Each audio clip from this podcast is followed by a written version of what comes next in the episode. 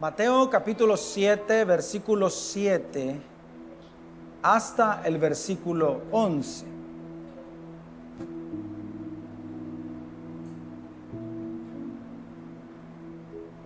¿Ya lo tiene? Dice la Biblia, pedid y se os dará. Buscad y hallaréis, llamad y se os abrirá. Porque todo aquel que pide, recibe. Y el que busca, halla. Y al que llama, se le abrirá. Verso 9. ¿Qué hombre hay de vosotros que si su hijo le pide pan, le dará una piedra? ¿O si le pide un pescado, le dará una serpiente? Pues si vosotros siendo malos, sabéis dar buenas dádivas a vuestros hijos, cuanto más vuestro Padre que está en los cielos dará buenas cosas a los que le pidan. Padre, te damos gracias, gracias, gracias porque tú eres bueno, Señor. Gracias por tu misericordia, Señor. Nuevas son cada mañana.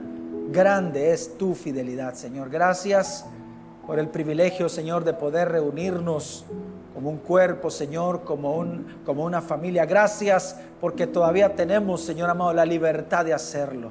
Gracias, Señor, porque tú has sido bueno con nosotros. Gracias, Señor, por tu palabra también. Te rogamos, Dios amado, que podamos esta mañana ser hacedor de tu palabra. No queremos ser oidores olvidadizos, Señor, sino que queremos poner por obra tu bendita palabra porque anhelamos con todo el corazón ser bienaventurados en todas las cosas que hacemos. En el nombre de Jesús. Amén y amén. Dice el verso 11, pues si vosotros siendo malos sabéis dar buenas dádivas a vuestros hijos, ¿cuánto más vuestro Padre que está en los cielos dará buenas cosas a los que le pidan? ¿Qué cosas dará el Señor? Buenas cosas ¿Qué es lo que da el Señor? Nada más da buenas cosas. En Deuteronomio la Biblia dice que hay dos cosas que a nosotros nos hacen especiales. Lo primero dice la Biblia que tenemos leyes santas, divinas, hablando acerca de los mandamientos de Dios. Y lo segundo que dice la Biblia es que tenemos un Dios cercano que escucha todas nuestras oraciones. Amén. Cuando se refiere a todas nuestras oraciones, se refiere a oraciones conforme a su voluntad. Amén, hermanos. Una de las, una de las cosas más gloriosas que nosotros podemos hacer en nuestra vida es la oración. Sin embargo, yo creo que uno de los hábitos más difíciles en esta vida es la oración. Una, una disciplina bien difícil de llevar a cabo en nuestra vida es la oración yo creo que a la mayoría de los que estamos aquí nos cuesta orar. No digo a todos, porque yo sé que hay algunos que doblan sus rodillas y comienzan a orar hasta dos, tres horas dormidos, digo, orando. Hay algunos que no tienen dificultad para hacerlo, pero la gran mayoría de nosotros tenemos serios problemas, nos cuesta orar. ¿A cuánto les cuesta orar? Díganme a menos los que les cuesta orar. Ahora, nosotros podemos definir la oración y la oración, nosotros decimos, bueno, la oración es hablar con Dios. ¿Quién no quiere hablar con Dios? Fuera así, fuera así, imagínate qué sencillo fuera así. Alguien podría decir, usted, se imagina que de repente conoce a una persona influyente, millonaria, y le da su tarjeta y le dice, ¿sabes qué? Llámame cuando querrás. Si tenés alguna necesidad, llámame. Claro, si lo vemos de esa manera, es tan sencillo. Uno dice, como, claro, pero la oración no es así de sencilla debería ser así de sencillo en nuestro entendimiento, porque si nosotros decimos la oración es hablar con Dios y es verdad, sin embargo, ¿por qué entonces nos cuesta orar? Nos cuesta horrores orar. Y fíjense que hay muy pocas cosas en las que la Biblia dice que yo debo de ocupar todo mi tiempo. Por ejemplo, dice la Biblia acerca de la palabra, dice que debo de meditar en su ley. Cuando dice la Biblia, de día y de noche. Es más, el salmista dice, oh, cuánto amo yo tu ley, todo el día es ella mi meditación. No dice a ver, sino que todo el día es ella mi meditación. Y cuando habla acerca de la oración en el Antiguo Testamento, dice la Biblia que los santos debemos de orar en todo tiempo. Digan amén los santos. ¿Qué hemos de hacer los santos? Recuerden que la palabra santo significa apartado. Hemos sido apartados por Dios. No somos perfectos, pero somos santos. Y hay un proceso de santificación continua en nuestra vida, pero somos santos. Entonces dice la Biblia que los santos debemos de orar en todo tiempo, dice el salmista en el Salmo 34. En el Salmo 32, perdón. Ahora, en el Nuevo Testamento encontramos que la Biblia dice, orad sin cesar. ¿Para qué dice la Biblia? Que debemos de orar constantemente. Escuché, por ejemplo, una, una explicación de un pastor a esto que me pareció eh, tremenda. Él decía, nosotros no es, dice, nosotros trabajamos, nosotros dormimos, nosotros descansamos, nosotros no interrumpimos nuestro trabajo, no interrumpimos nuestro descanso para orar, interrumpimos nuestra oración para trabajar. Interrumpimos nuestra oración para descansar. Interrumpimos nuestra oración para dormir. Y luego que hayamos dormido, volvemos a orar. Y luego que hayamos trabajado, volvemos a orar. Porque lo que hacemos es interrumpir la oración para orar. No, es, no sé si me tengo a entender. No es que interrumpimos el trabajo así. No, no puedo orar porque voy a trabajar. No, voy a interrumpir mi tiempo de oración porque ahora tengo que trabajar. Una vez que terminas de trabajar, ¿a qué volvés? Volvés a retomar lo que dejaste. ¿Qué dejamos? La oración. Así debe de ser la vida nuestra. Pero obviamente entendemos que así debe de ser, pero nos cuesta orar. Nos cuesta orar.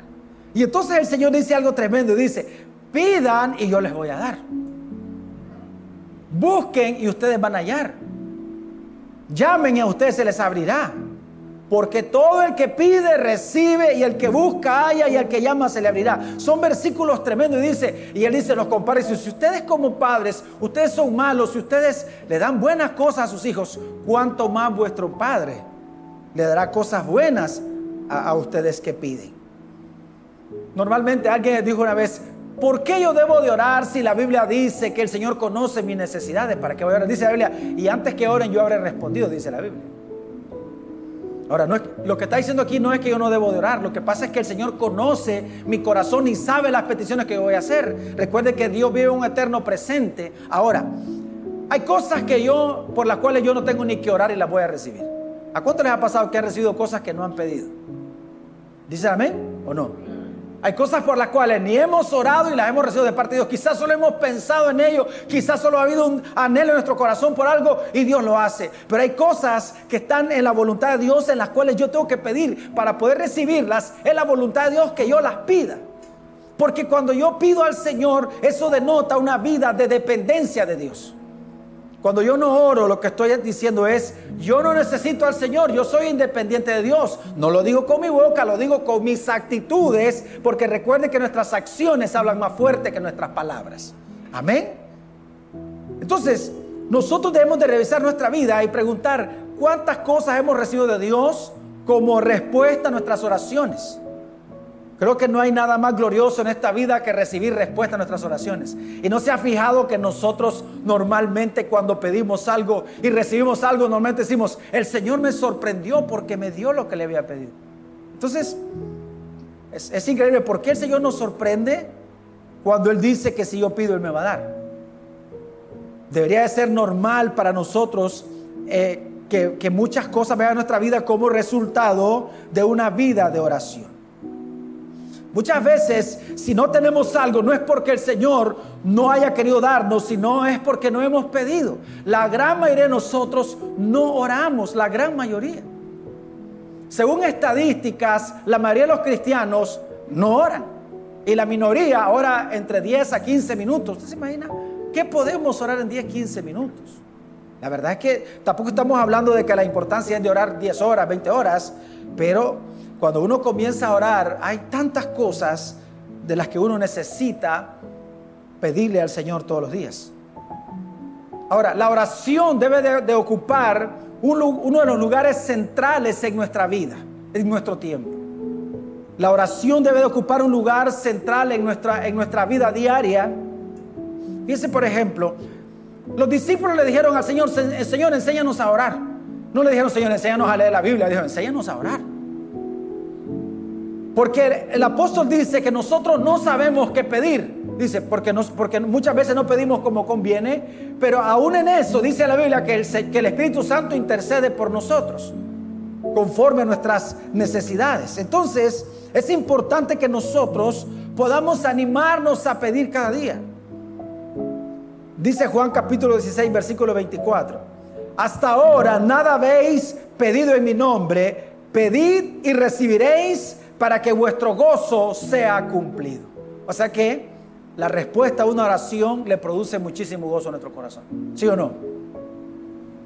¿Cuántos de ustedes han recibido respuesta a una oración de parte de Dios?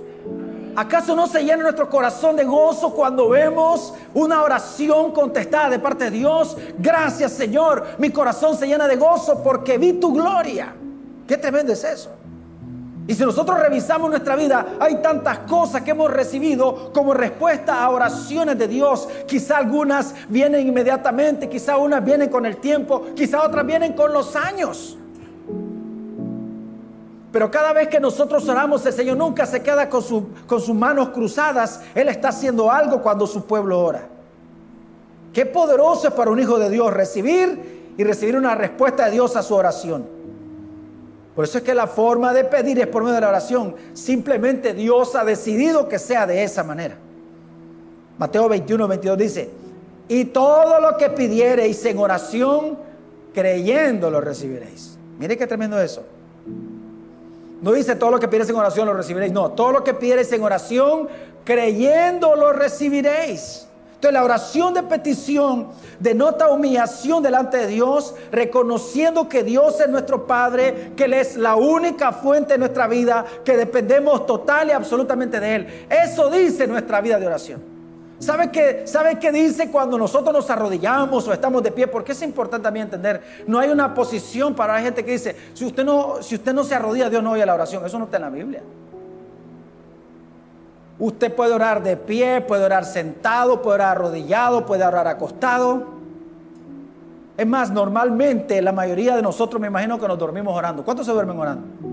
O sea, no es arrodillado y orando que se duerme, sino que nos acostamos y seguimos orando y seguimos dando gracias al Señor y en ese proceso nos quedamos dormidos. ¿Cuánto les pasa así? Amén. Así tiene que ser nuestra vida. O sea, cerramos nuestros ojos y estamos ahí orando. Hay gente que está batallando para dormirse. No, lo que hay que hacer es orar. Ahí ora el Señor. Y dele gracias y siga orando y siga orando hasta que se duerma. Se duerme orando. Y cuando se despierta, lo primero es gracias Señor, gloria a Dios, qué tremendo, gracias porque me despertaste Señor. Esa es la oración, esa es la, la vida nuestra. Ahora, entendemos que la oración es algo glorioso y denota humillación, denota dependencia. Cuando yo me doblo mis rodillas, cuando yo estoy orando al Señor, lo que estoy diciendo con mis acciones es, Señor, tú eres mi única fuente, yo dependo de ti, fuera de ti no hay nada para mí. No podemos hacer de Dios una fuente de nuestra vida, debemos de hacer de Dios la única fuente de nuestra vida. Amén. Todo lo que necesito, debo de entender que lo tengo yo en Cristo Jesús. Por eso es que el Señor Mateo 23, 9 dice, y no llaméis Padre vuestro a nadie en la tierra, porque uno es vuestro Padre, el que está en los cielos. ¿Qué está diciendo el Señor aquí?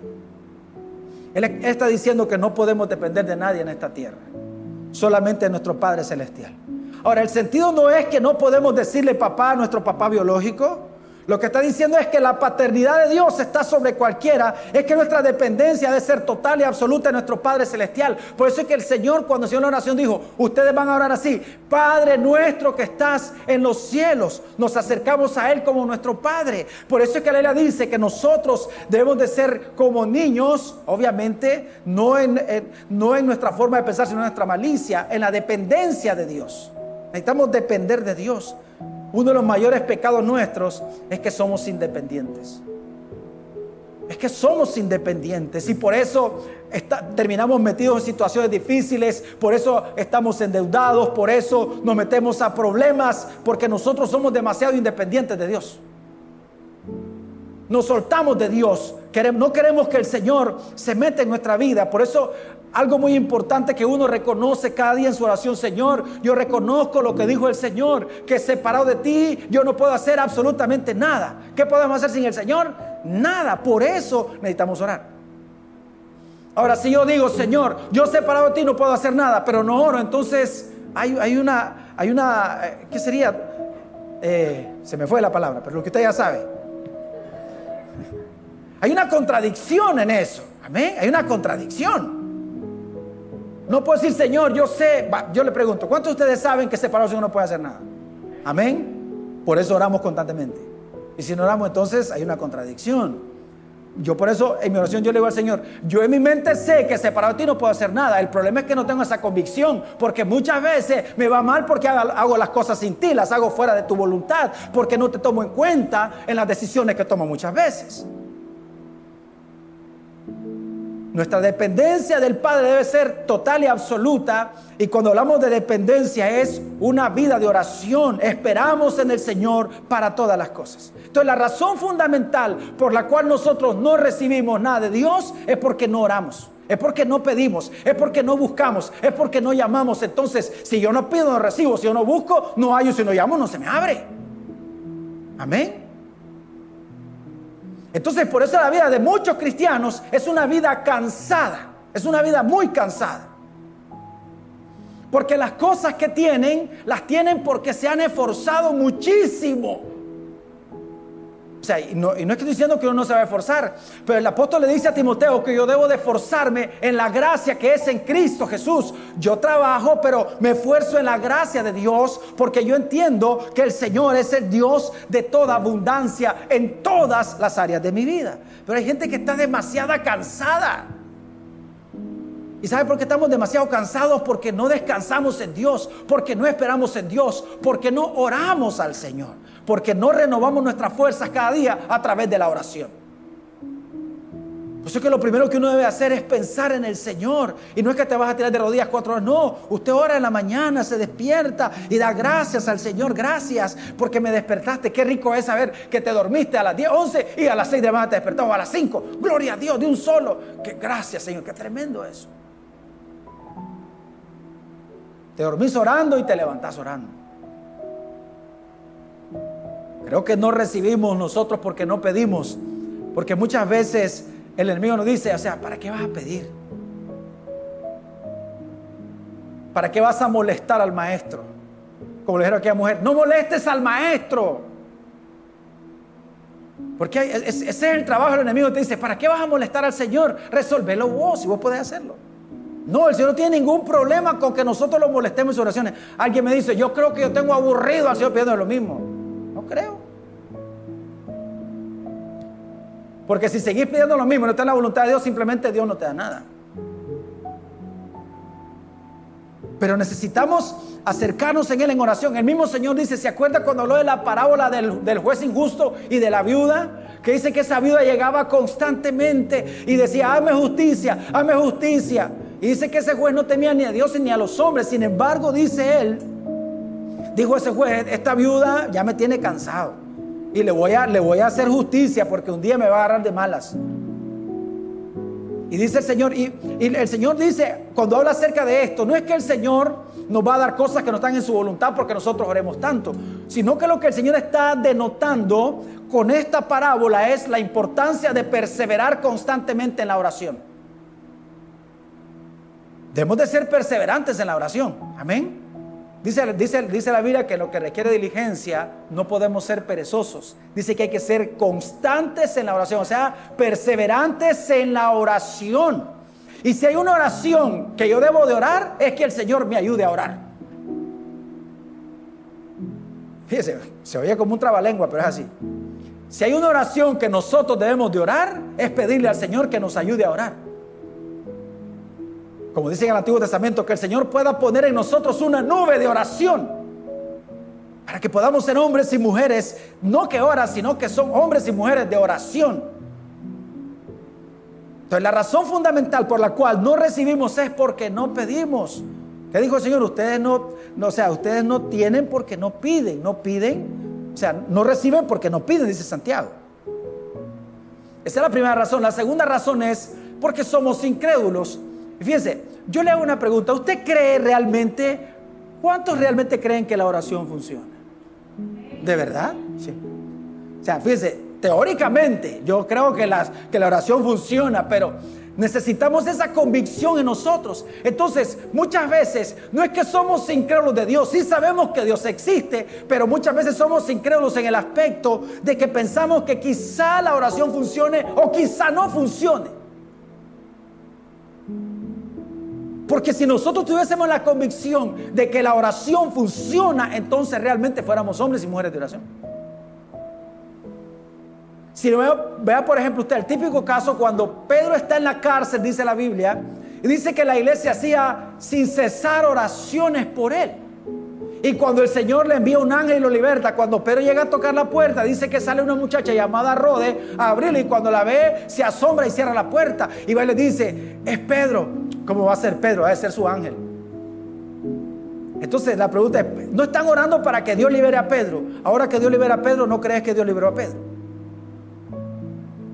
Creo que esa es la, típica vida de los cristianos. Creo que algo, obvio, hay, un pasaje de la Biblia que creo que muestra la vida de, la mayoría de nosotros. Es, dice que cuando el Señor está en el monte de la transfiguración, una vez que Él baja del monte, encuentra que sus discípulos han estado lidiando con un endemoniado desde la mañana y no han podido echarlo fuera. Y cuando el Señor viene, se molesta y le dice, ¿hasta cuándo voy a estar con ustedes? ¿Hasta cuándo lo voy a soportar? Tráigamelo. Y el Señor le dice al hombre, ¿crees que puedo hacer esto? Sí creo, pero ¿sabe qué? Ayuda a mi incredulidad. Yo creo que debemos de ser honestos con el Señor y en nuestra oración decirle, Señor, yo en mi mente, yo sé que la oración funciona, que la oración es gloriosa, pero la verdad es que en, la acción me cuesta mucho orar. Me cuesta mucho orar. Yo a veces pienso en, en Moisés. Digo, qué tremenda la vida de Moisés. Dice que Moisés salía todas las mañanas y se iba al tabernáculo y la nube del Señor ahí estaba, dice, y, hablaba con, con, Dios cara a cara. Qué glorioso era eso. Obviamente son cosas que no se van a repetir, pero uno lo ve de esa manera porque ve como, como algo visible, pero recuerde que nosotros oramos al Señor y creemos que está en nosotros y creemos que nos escucha por medio de la fe. Pero creo que nuestra vida fuera diferente si realmente fuéramos como Moisés y cuando nosotros nos metemos a orar y de repente baja una nube y uno dice, gloria a Dios, el Señor está aquí. Porque desgraciadamente muchas veces caminamos por vista. Por eso es que las religiones, la gran mayoría, siempre tienen, tienen ídolos, tienen representaciones de Dios para que la gente piense que realmente está hablando con Dios.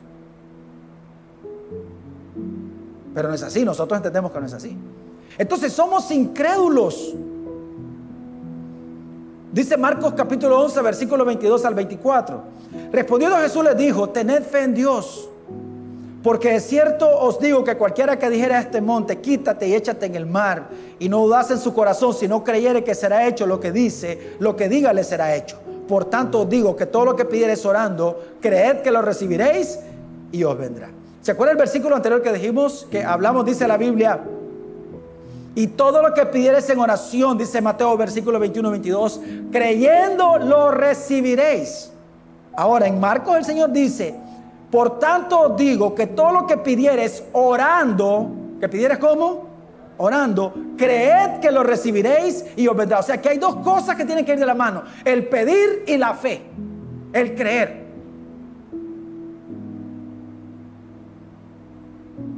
Ahora, debemos de entender que hay cosas aquello que no está en la voluntad de Dios, yo realmente no lo voy a creer, voy a tener presunción de que lo voy a recibir. Por eso es importante que yo le diga al Señor en mi oración que me ayude a mí a purificar mis deseos. A veces oramos por la gente, Señor, concede los deseos de su corazón. No es una oración correcta. Dile, Señor, Señor, purifica los deseos del corazón de este hombre, que deje de ser carnal y mundano en sus deseos y en sus pensamientos. Porque cuando vive de esa manera, entonces es cuando verá tu gloria. Porque muchas cosas que nosotros pedimos no están en la voluntad de Dios, por eso no las podemos creer. Y aunque las oremos, no las recibiremos.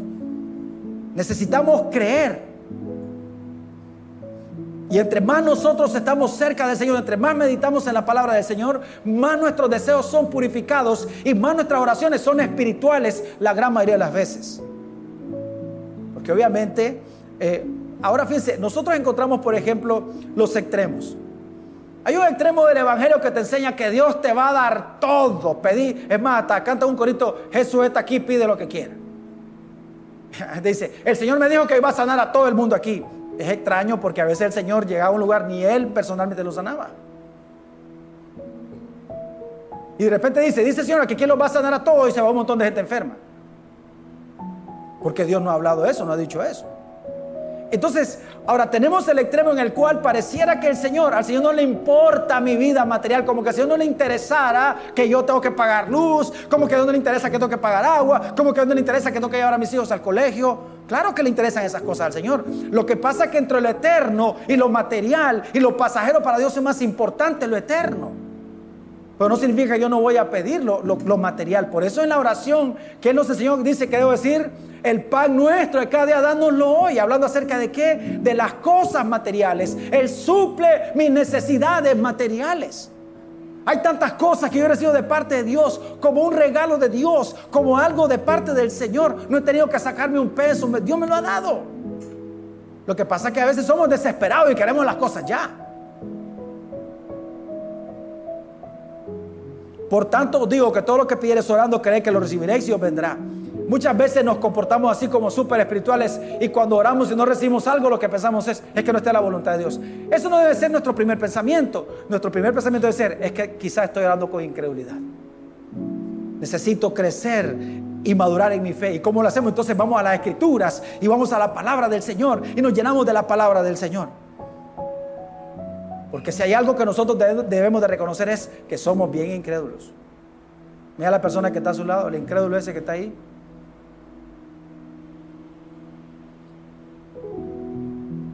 Hermanos, pero hay una gran realidad. La oración funciona. Amén. La oración funciona. Lo que pasa es que cuando uno va a orar, hermanos, es una batalla espiritual terrible. Es una batalla horrible. Usted tiene que prepararse que viene una batalla terrible. Y hay una batalla en los pensamientos. A veces me pongo a orar y en mis primeros 15 minutos ni siquiera he orado. Solo estoy pensando en 70 mil cosas que no pienso normalmente. ¿A cuánto les ha pasado eso? Es una, es una batalla en la mente. Es una batalla terrible en la mente. Y los primeros 15 minutos son de locura y me voy al espacio y me voy a Marte y estoy en, la Luna y en Saturno. Porque hay una batalla terrible y, uno es consciente de que esas cosas pasan. Comienzo a pensar, no sé si a usted le pasa, pero comienzo a pensar un montón de cosas, un montón de locura, cosas que debo hacer, cosas que quiero hacer. Y digo yo, y cuando estaba sentado, aplastado viendo tele, ¿por qué no pensé en esas cosas? Hasta ahora que estoy orando estoy pensando en esas vainas. Así pasa, porque es una batalla la oración. Por eso yo me asomo cuando dice, oré cinco minutos. Oye, qué clase de conexión la que tienes, porque solo se pone ahí ya de una vez. Qué glorioso eso. Y no digo que sea mentira, solo digo que no es verdad. Dice Hebreos 11:6, en realidad es sin fe es imposible agradar a Dios ya que cualquiera que se acerca a Dios tiene que creer que Él existe y que recompensa a quienes lo buscan. Entendemos que la mayor recompensa del que busca a Dios es el conocimiento de Dios. Esa es la mayor recompensa. La más grande recompensa es espiritual. Sin embargo, también hay recompensas materiales. Sí lo hay. Claro que lo hay. Por eso debo de buscar al Señor. Entonces, la primera razón por la cual no, recibo, no recibimos es por qué.